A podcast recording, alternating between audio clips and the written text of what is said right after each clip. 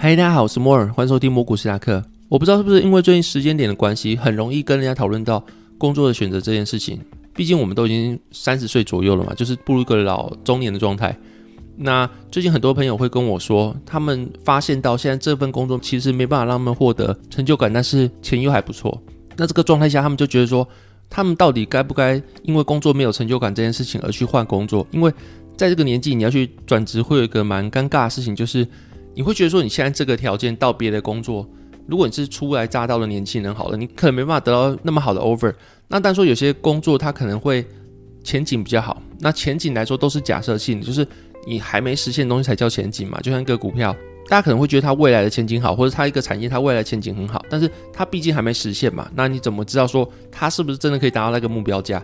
那他们遇到问题就是说，他们可能会觉得另外一份工作的前景比较好，但当然因为他现在的条件的关系。他到那份工作的话，他的起薪一定是比现在低的。那他们就是不知道需不需要为了工作没有办法得到成就感这件事情而去换工作。那除了这样的人以外，其实是身边还会有另外一种人哦，他们就是会觉得说蛮喜欢现在这个工作，但又会觉得说薪水好像没有办法去支撑他们想要的生活，就是喜欢这份工作，但是却没办法去满足他们想要的生活的品质或他们生活的水平。那通常就这两种人啊，我觉得这两种人应该是包含了大概五十趴以上的求职者或者五十趴以上的工作者，应该都是在这两种人之间。那当然说，你如果喜欢这份工作美满，然后他薪水又很滋润的话，那是另外一回事，那就不在今天的讨论范围之内了。那我先说，接下来我会跟大家讨论的内容都是我自己的想法。那大家想法当然不一样。那如果你们有别的想法的话，也欢迎你们可以跟我讨论。那我自己会觉得说，就是工作，你出来工作一定都是因为钱。那就算你再喜欢这份工作好了，你会觉得说钱不够，那当然就是因为你从这份工作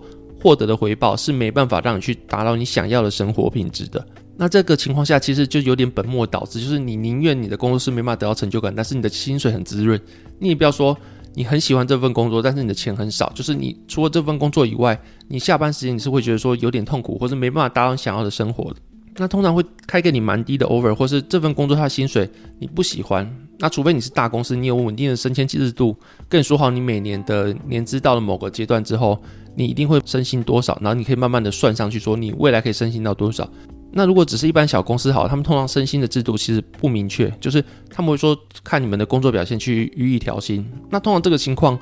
绝大部分是没有调薪这件事情，或者他们调薪的幅度是非常低的。所以说，通常在这种比较几乎没有制度，是口头承诺下的情况下，你其实是没办法调薪多少的。那在这个情况下，就算你再怎么喜欢这份工作好了，我通常会觉得说，还是换工作比较好。那这样讲法当然跟很多人是不一样，因为通常的人会说，热爱工作或是兴趣变成工作才是最重要一件事情。但我自己会觉得说啊，就是你的生活啊，你的人生圆不圆满，其实不是来自于工作。你如果人生圆满是在于工作之前，你的人生就应该圆满了。那换句话说，如果你是因为工作才觉得人生圆满的话，那可能会碰到的事情就像是我有些遇到的人，他们真的是工作狂，那他们真的是从早上八点，或者你睁开眼睛去上班之后，到了晚上十点、十一点才回家，然后洗个澡、吃个饭之后就去睡觉，然后隔天又是一个新的开始，就会来工作。那他们可能因为这个关系去得到他们的工作的价值，或者他们人生的价值。那你会听到很多很多的情境下，就是有些人会被中途裁员，或他们公司无预警的倒闭等等。就是就算你都没遇到事情好，你等到你退休那段年纪之后，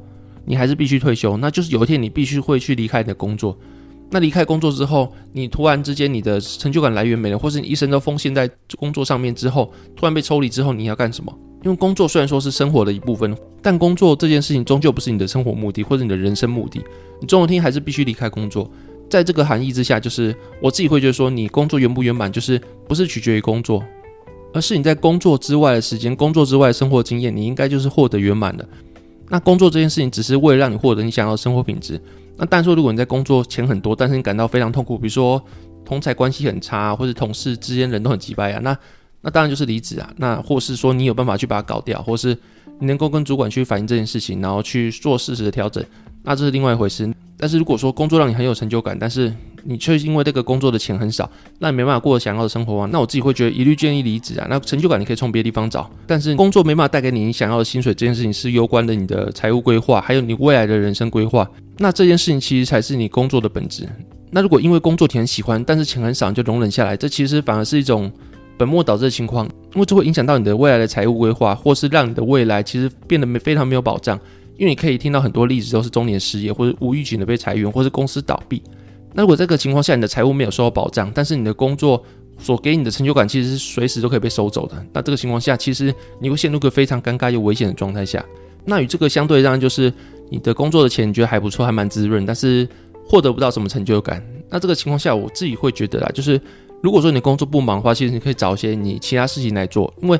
你现在生活中一定有很多事情是你自己过去曾经想做，但是你还没做的事情。比如说你一直以来都喜欢读书的好，或者你过去的时候其实会想要写一篇小说，或者想要去录个 podcast，或者想要做一些自媒体，但是你可能会碍于什么状况是没有办法去做的。那这个状况通常都是你没有做而已啦，就是不会是因为有什么很大很大的原因是让你没办法做，通常都只是因为你还没做，或是你懒得做而已啦。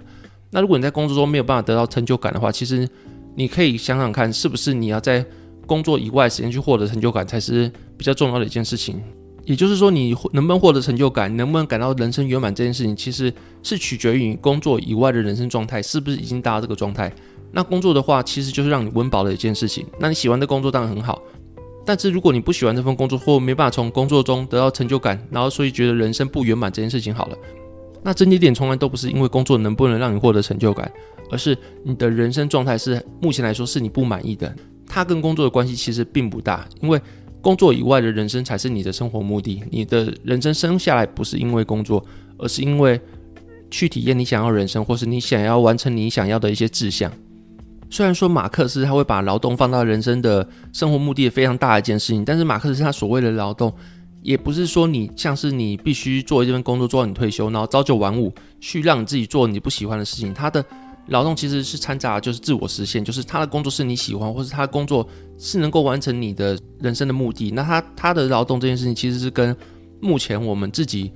现在资本社会上面你所做的工作其实不太相同一件事情。那终究来说，他的想法。还是围绕在一个目的，就是自我实现，就是你能不能从你的日常生活中找到你的自我价值。那当然说工作是没办法，因为像我刚刚讲一样，就是工作是随时可以消失的。然后工作所得到钱，其实如果不够多的话，你终究还是没办法得到自我实现这件事情，你还是没办法得到你想要的生活品质，或者你想要的人生状况，或是你未来的财务规划。所以对我来说啦，简单来说就是钱才是一切。你的钱够的话，只要通财状况没有很差，工作来说没有让你很痛苦的话，只是无聊的话。你当然是要去回顾说，是不是你的人生哪个环节出了问题？那这个某个环节出了问题，通常都不是来自于工作，而是你现在生活状态，或者你现在的生活的步调，或是你有你的人生规划，是梦想清单，好，它的实现状况是让你不满意的，所以你才会有这种成就感不太够的问题。那你不如在工作的闲暇时间好，或是你的下班时间去找哪些事情是让你能够觉得有意义，或是自我实现的事情，那才是重点啊。所以我自己觉得说，就是钱就是一切。那如果一份工作让你觉得你的钱或是他的 offer 是你不满意的话，那就是免谈，那就是一律就是建议换工作。那当然这就是我自己的观点啦。如果你自己不这么认同的话，你想要跟我分享你其他观点的话，也当然欢迎。那接下来本来要聊市场话题，但是最近的市场的市况其实偏无聊，台湾就是不断震荡，慢慢垫高。那美股的话就是最近的表现蛮强劲的，但是过去的跌幅实在太深了。但是目前来说看起来只是在半山腰而已。那反正最近来说就是这个情况。那其实最近反而蛮多人在讨论台湾升息一码这件事情，因为就过去台湾升息其实没太多人在讨论，而且它对股票影响其实没有那么大。但最近因为台湾升息一码其实是出乎预期的，然后就各种试算表说你贷款多少钱的话，你每个月要多少多少钱。那毕竟它是跟你自己的生活息息相关。如果你有房贷或者你有信贷等各种贷款的话，那其实有息息相关。那我自己就分享一下我自己目前观察到的情况。当然说台湾升息一码是超乎大家的预料，因为毕竟台湾过去。真正完整升息一码大概是二零零八、二零零九年的事情。那上次升息是十年前的事情，就是二零一一年左右，那时候也是升息半码而已。那台湾升息一码这件事情，虽然说跟美国升息一码这件事情听起来是一样，大家都是升息一码，但是他们背后的意义是完全不一样。因为台湾升息一码之后，就已经回到过去武汉肺炎之前的利率了。所以说，台湾这个举动如果换到美国的话，就是直接回到。疫情前的利率的话，大概是直接升息七码八码之类的。那如果美国的联准会直接升息七码八码的话，一定会造成非常非常大的恐慌。但是台湾来说，其实好像没有什么鸟。那台湾会一次升息一码这件事情，之所以会让人家那么意外，其实来自于台湾的 CPI 其实没有那么高，台湾 CPI 大概在二点五左右而已。然后你看核心 CPI 其实还不到二，所以说其实。目前的环境来说，其实看起来是不需要这么阴的。但是说，你身边周边的朋友可能会觉得说，目前感觉到通膨啊，或者物价上涨，其实远远不止于此。但是如果我们纯看数字的话，其实台湾的通膨是没有像国外那么严重的。那台湾之所以会一次选择升息一码这样相对鹰派的举动，我觉得来自于台湾目前股市其实是一直被大卖。台湾目前的外资持股已经来到大概二零零九年的水平，也就是说，台湾的资金现在是疯狂的外流中。那央行可能是想要借着升息这件事情，让自己的币价去相对强势，然后去延缓外资的外流，或是去让这件事情变得不要那么的极端。如果外资持续把你的资金抽走的话，其实对股市来说承压是比较大的。相较之下，虽然说台湾升息一码这件事情是出乎大家意料，但是你可以看到对台湾的股市承压来说，相对来说是没有那么大的。当然说升息一码之后会让企业去贷款来说成本变高，或者是让一些房贷啊，或者是信贷的民众他们所要找的利息比较多。但我觉得是必须做取舍的一件事情啊。那讲到贷款的话，过去几个礼拜台美股大跌的时候，其实蛮多人，我不知道我周边的朋友是不是比较正常那一群人，就是我周边的有些朋友，他们其实开始喊说他们要贷款去做投资。那我自己觉得蛮微妙，就通常来说，大家会觉得说散户在股票崩跌的时候会想要去杀低，但我自己碰到情况反而是我周边人想要去贷款投资，我不知道是脚麻还是怎样，他们反而没有想要撤离的迹象。那当然对我来说这样是比较好的啦，就是你在恐慌卖压的时候，其实你不要跟着去卖，然后你就是。好好的八年后，或者是你真的想要加码的话，你去找其他的金融工具，我觉得是合理的一件事情。那既然讲到贷款投资好了，我自己会建议别人可以贷款投资啊，但是要量力而为。那你怎么评估你自己可以贷多少款去做投资，或是你自己能够用什么样的手段？其实你可以分几个步骤，一来就是你通常最容易去得到贷款就是信贷，那我们今天就讲信贷就好。那通常来说，信贷能够让你借的金额就是你的月薪的二十二倍。